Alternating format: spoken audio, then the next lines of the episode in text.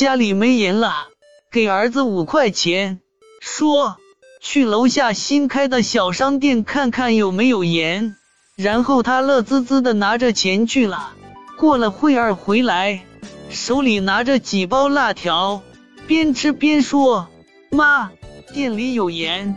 昨天在网上给刚升初中的小外甥买了几套数学辅导资料，刚刚接到外甥的电话说，辅导资料已收到，谢谢舅舅，祝你永远单身，找不到女朋友，爸妈吵架。”吵得不可开交的，我和我七岁的弟弟在旁边看也不敢劝，他们两个你一句我一句的骂。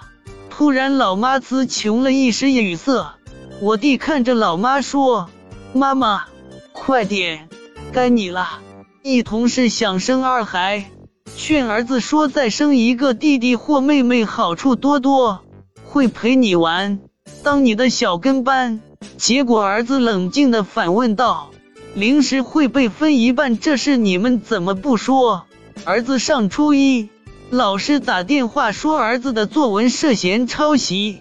放学后，我专门拿出儿子的作文薄翻看，只见有一篇作文，儿子第一句话写道：“记得上初三的时候，儿子放学回家后，一脸认真的问妈妈：‘妈。’”这几天班主任会来家访，你打算怎么评价我？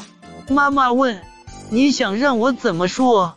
儿子喜笑颜开的说：“你就说我自觉自愿完成家庭作业，争着抢着干家务活，尊老爱幼，助人为乐。”妈妈一听，忍俊不禁，也得有点缺点吧？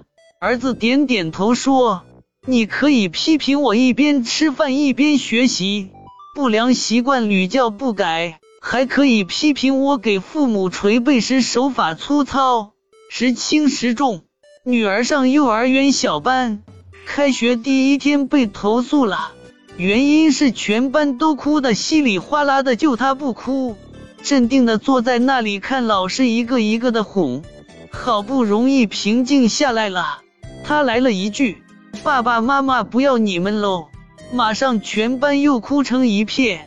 这是我一个学生写的作文，我的妈妈，我的妈妈，满脸横肉，蛮不讲理，拿了邻居忘在自行车车筐里的肉，人家找来还不承认，我觉得好丢脸。